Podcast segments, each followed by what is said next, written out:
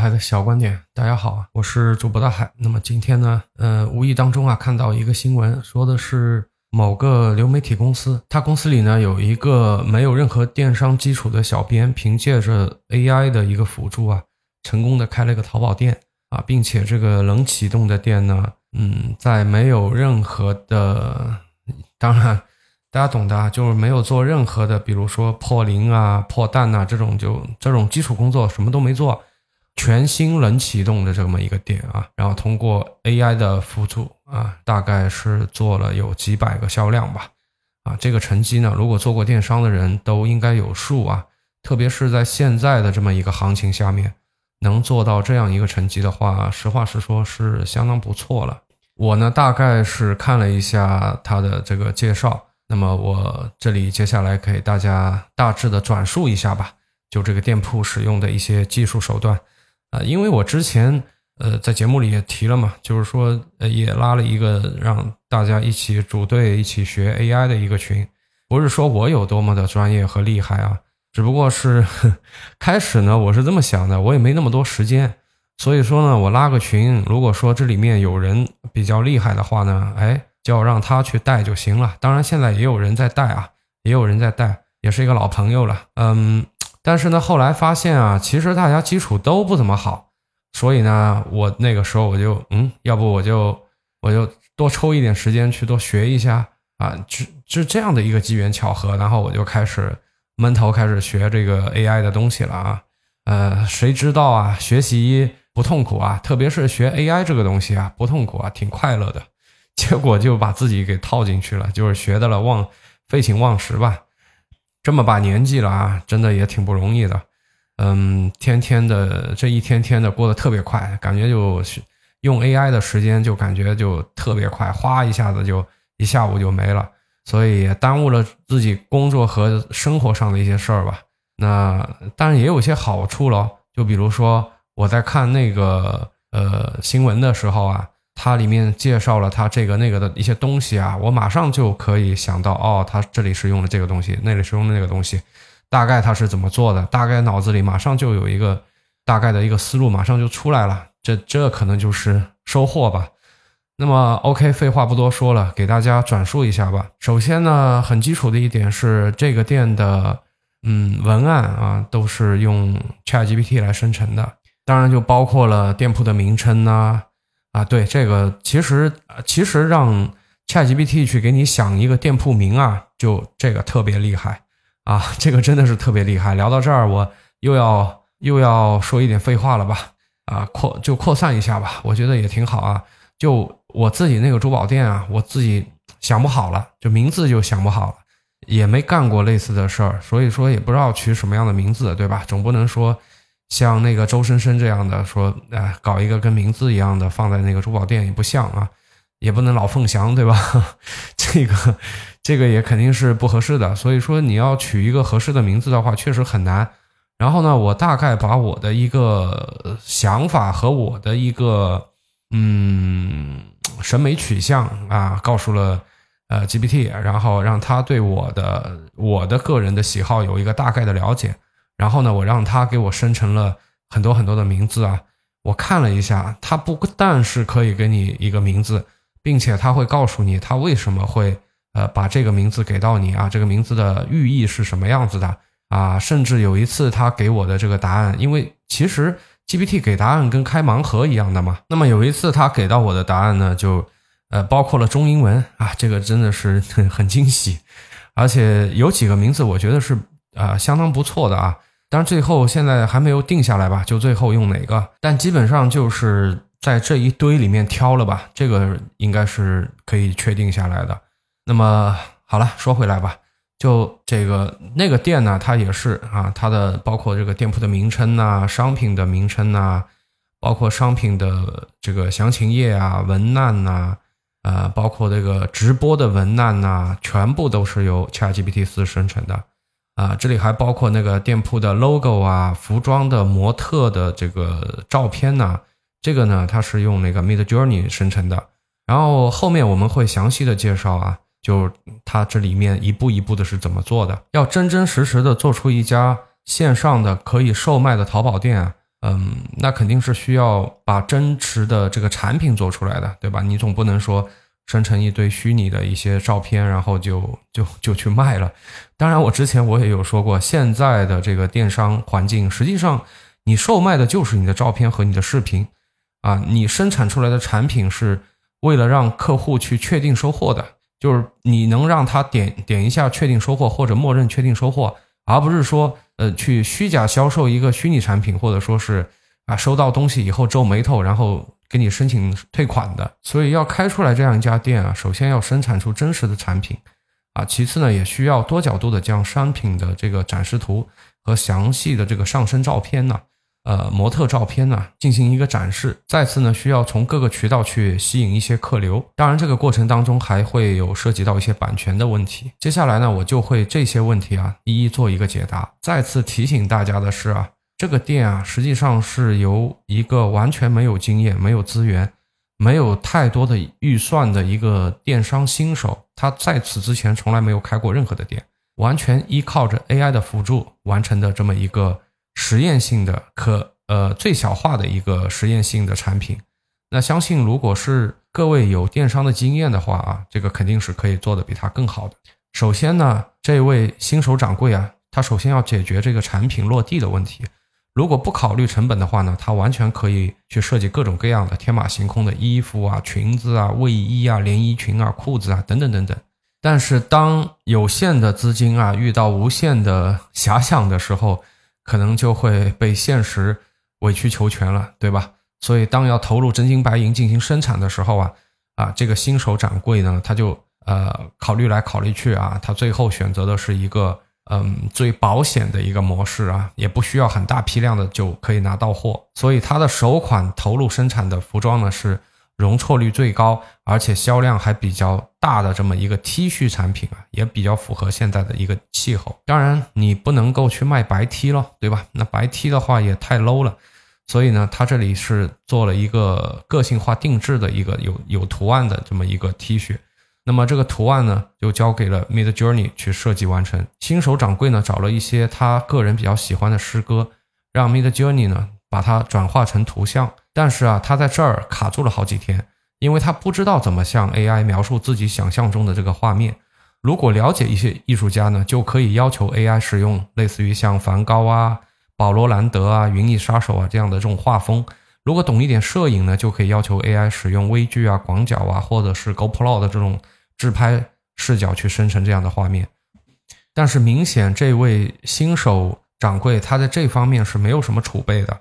所以呢，他在呃这个阶段呢，他是现学现用吧。但好处就是说，现在网络上随处可以找到各种各样的资源，包括可以获取到各种优秀的灵感。他要做的就是把这些优秀的资源和灵感，比较啊他偏好的部分或者是比较独特的部分，分类保保存起来，然后把这些保存好的资料交给 AI 去处理。只要你能想到的，AI 基本上都能做到，就交给 Mid Journey 去处理。它可以把你的 Prompt。改成你想要的这种画面，就是它能输出出来你想要的画面，只要你能够提供给它正确的 prompt 就可以了。这个我之前的比较早期的一个节目里应该也有提到过。但这个整一个给给 prompt，然后让它生成图片的这个过程，实际上是一个是一个就摸盲盒啊、抽卡的这么一个过程啊。经过反反复复、反反复复的确认，嗯，这个可能是。是 AI 现在怎么说呢？就是看人吧。但有时候他你会觉得他这样做会很低效，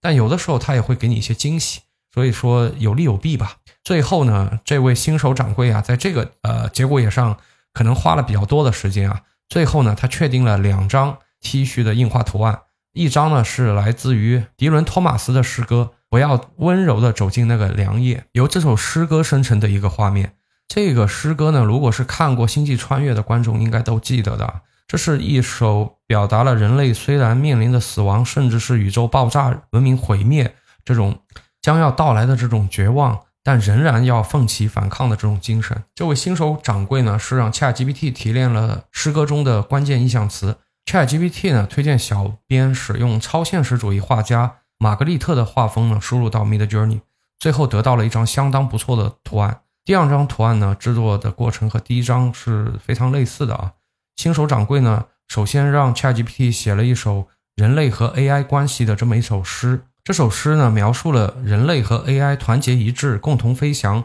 或者一起坠落的这么一个景象，然后又把这首诗输入到了 Mid Journey，得到了一幅令人深思的图案。为了让图案更加的嗯可爱一点，更加的让大家能接受一点的，他还专门用了动漫的这个绘图模型。最后呢，选定了一张符合掌柜审美的一个图案啊，就画面上人类的小女孩和 AI 战士呢擦肩而过。他的曙光走向不同的世界。这款 T 恤呢，充满了未来感和很好的一个创意吧。为了让 T 恤更加有特色呢，掌柜还想在上面添加一些文字，比如说它这两个图案都是由相对应的诗歌来生成的。所以呢，如果是添上这个诗歌上很出彩的一句话的话，实际还是挺不错的。但是实际上，Mid Journey 在面对文字的时候啊，嗯，可能是想象力太强大了，会导致。文字的扭曲和变形，或者是就变成了那种你根本无法识别的，就是它不存在的那种像天书一样的字。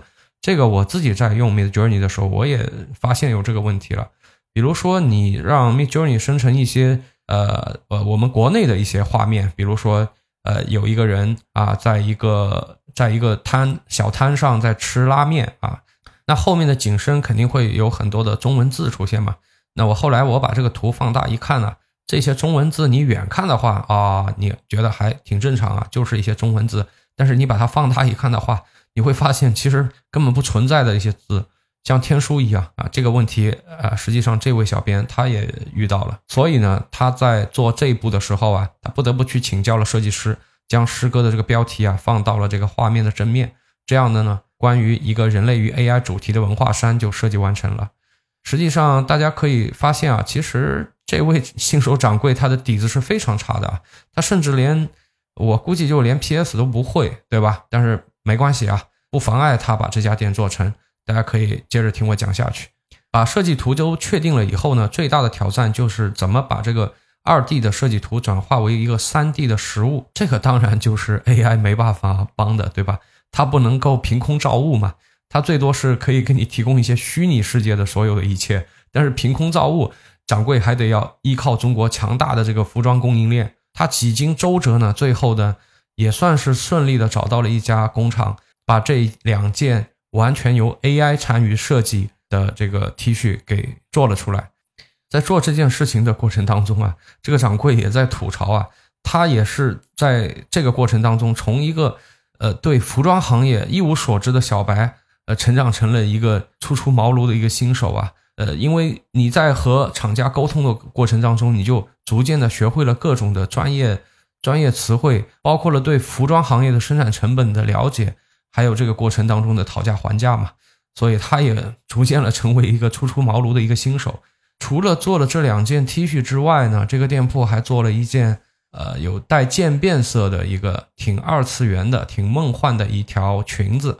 所有的商品准备就绪之后呢，接下来的任务就是。把这个商品展示给消费者这一步啊，其实是整个开店过程当中非常非常重要的一步，也是比较有难度的一步。就我们电商人说来的话，也就是说，你是要找模特的拍摄图，包括你的产品的主图，你详情页的大量的这个主图素材啊，都是要在这一步完成的。一个商品卖的好不好，基本上就是由两个点来组成。在当下这个环境下啊。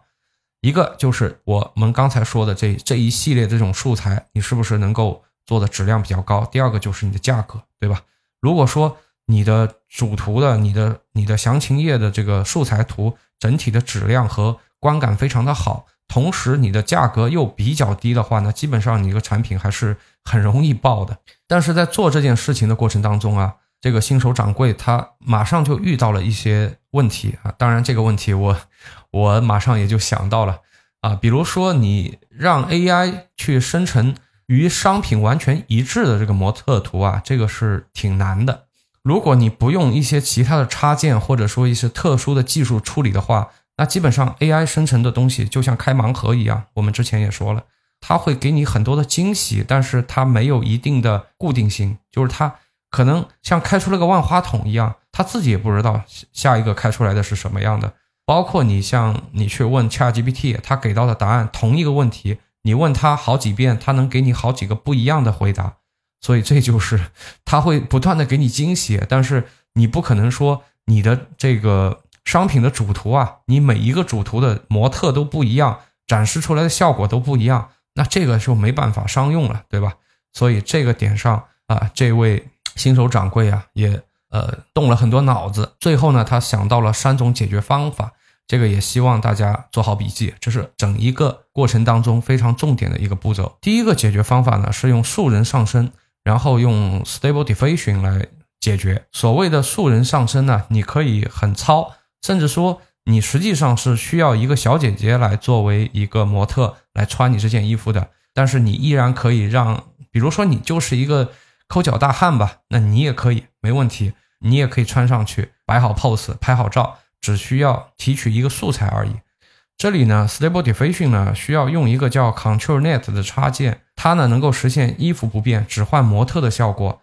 简单来说呢，Stable Diffusion 呢让 AI 展现出了无限的创造力，而 Control Net 呢，它实际上是给了这个 AI 一个限制，来确保呃它符合我们淘宝的一个需求。那首先呢，你要为这个裙子找一个素人的模特，那这个模特可以无限的降低要求啊。也不用花花钱到外面去找了，就自己身边找个人去顶一下就可以了。然后呢，你要拍各种各样的姿势的这个你想要的这种这种展现的这种姿势的这种真人模特图。然后呢，用那个免费的抠图软件呢，把这个衣服给抠取出来，抠得越精细越好。接下来呢，就打开 Stable Diffusion，选择一个写实的模型，上传蒙版和原图，然后再挑选一个好用的 Control Net 的设置。这个过程当中呢。需要不断的尝试，不断的调整，最后得到你满意的背景和造型，这个就算告成了。如果你的显卡性能不是太好的话呢，生成的图片的分辨率也不会很高，而且呢也会导致 AI 在细节的处理上会有一些问题。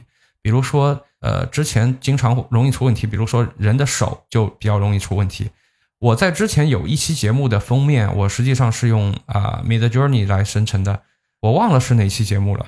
嗯，它它实际上就有六个手指头，如果大家仔细去看一下的话，会有六个手指头，所以类似的这种问题也会出现的，所以你需要反复多次的去不断的不断的调试和尝试啊，像抽盲盒一样，最后你会抽到一张哎还不错的东西。你像这个过程当中啊，它可能最容易出现问题的就是说这个模特的头在生成的时候容易出一些问题。就他的脸部失真呐，或者说五官挤压在一起啊，可能会出这种问题的。那这个时候其实也不用着急啊，你只需要用一下重绘功能，给模特换个头，基本上，嗯，这个问题就可以解决了。如果发现有其他的问题，比如说他有六个手指头啊，或者说只有四个手指头啊，或者说两个手指头粘合在一起了呀，等等啊，如果遇到这样的问题呢，同样的方法，你只要给它进行一个重绘。啊，基本上最后就能得到你非常满意的这个 AI 模特图了。那这种方法呢，这是第一种方法啊。那第一种方法呢，虽然说，嗯，已经大大的降低了我们的费用也好，降低了我们的这个难度也好，但是好歹你也需要一个素人，对吧？你也需要一个素人来帮忙。那我们假设说，只有你一个人的情况下，能不能完成呢？答案是肯定的，还是可以完成。方法是用人台，就是服装店的那种人台。啊，把衣服穿到人台上去。接下来的方法和前面一步是一样的啊，就你需要把这个衣服整个抠下来啊。如果你觉得 Stable Diffusion 它非常的复杂啊啊，因为你还要用插件嘛，还有 Control Net 插件，对吧？那你也可以用啊，当然效果会稍微差一点的，但是它整个操作会简单很多的一些 AI 模特生成工具，比如说一模特，比如说蘑蘑菇街的那个 V Shop，这些都是可以。呃，比较简单的傻瓜的生成出来的，这个对很多的新手商家可能会更友好一些。但是在这个生成的过程当中啊，AI 只在抠图之外的部分发挥的作用，原片的这个拍摄质量其实是很关键的。如果你原片拍的不够好的话，呃，那会产生这种脱节的这种效果。另外一个问题呢，如果说你的这个人台啊，只是一个铁杆子啊杵上来的这么一个人台，它没有手和脚的话，生成的这个。就这就我刚才提的那个伊模特和蘑菇街的那个 V Shop 的，它生成的这个图片很容易变成一个恐怖片。解决的方法是呢，花三百块钱啊，买一个带头和四肢的这么一个模特，这样拍好照以后再导入到三方平台去换的话，呃，应该会好一点啊。就是它会有一个参考，有一个约束，它就不会乱来了。对于刚刚初学者来讲的话，上面这两种方法呢，缺点就是说不太稳定啊，大家需要。啊拼人品啊碰运气开盲盒啊，这就是它的缺点啊，需要不断的尝试，你才可能会挑到一些满意的这个满意的这种能用的这种片子啊。但是呢，也有一个好处是什么？就是 AI 它生成的这个图片啊，数量很多，而且很便宜，对吧？啊，不需要花什么钱，它可以省下一大笔这个模特的费用，特别是对于一些呃比较特殊的这种比较难请的这种模特，比如说像童模呀、像内衣模特呀、外模呀这种比较贵的、比较指定的特殊的这种，那 Stable Diffusion 可以为众多的商家省下一大笔那个模特的费用啊，降本增效。其实就白色 T 恤来讲呢，啊，还有一种很稳定的可以出片的方法，并且出片的效果是非常好的。但啊，缺点就是说它不能用在呃所有的这种服装上，它是可能会限定啊某一些衣服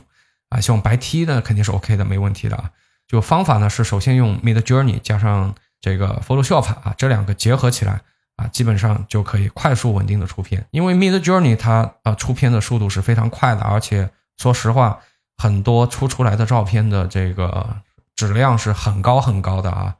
呃，真的是可以做到专业级的这种摄影这种效果。那么实际你用 V 五来出的话，能出出来，嗯，像类似于发现频道的一些 质量的这种片子，也都是没什么问题的。那最简单的操作就是你告诉 Mid Journey，让他出一些啊模特啊穿着纯色衣服的这种照片。然后手动的把 photo 拿 Photoshop 把你生成的这些文案和那种花纹呐叠到那个纯色的衣服上去，那不就完了吗？对吧？所以说 这个就很稳定啊，而且它出出来的质量也非常有保障。OK，那么这些图片呢，实际上就是通过以上的三种方法来解决。那接下来我们讨论一个大家可能会比较关心的问题啊：AI 生成的这个设计图和模特图是否会存在着侵权的问题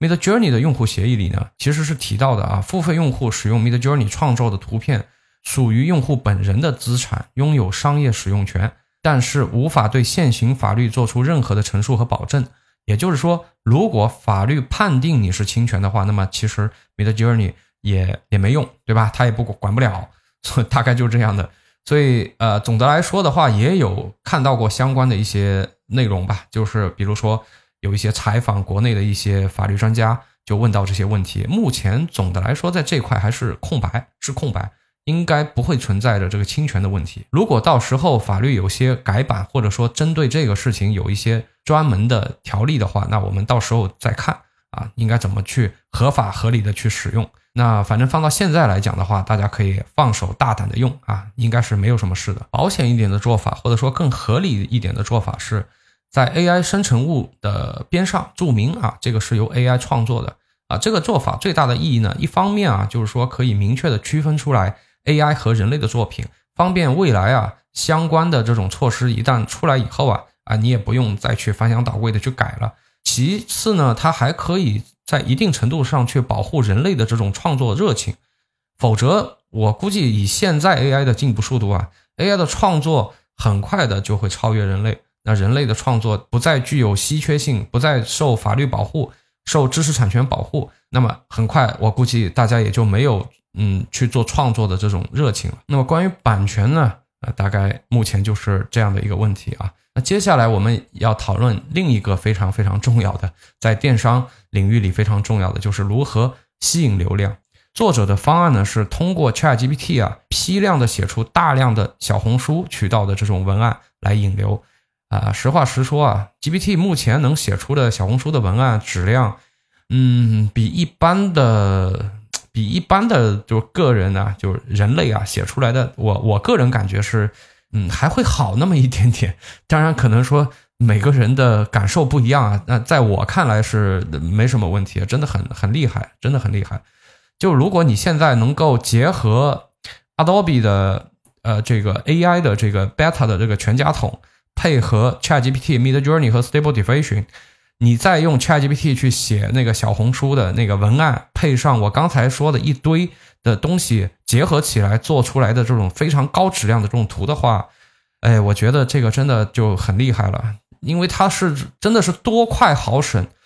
量又大，内容呢又多，对吧？然后质量又高啊，又不怎么花钱，这真的是一个很好的就薅流量的一个手段啊。那这个呢是他们啊获取流量的其中第一个方案。那还有一个呢，这个新手掌柜还尝试了啊另一个很时时时下很流行的一个方法，就是利用数字人啊，他和一家提供数字人直播的公司合作啊，这个公司呢叫硅基智能啊，大家应该有听说过吧？啊，这个就专门的做那个数字人直播的一家公司，在这个直播间里，模特啊直播这个这个场景啊，直播这个场地。以及说所有的商品图全部都是由 AI 生成的，没有任何的实景，包括主播念的这个直播话术也全都是用 AI 生成的。另外啊，AI 还可以根据观众的弹幕评论触发了关键词啊，进行实时的回复。当然，如果你要获得更加自然的效果的话，也可以采取真人驱动，也就是呃，就就影像捕捉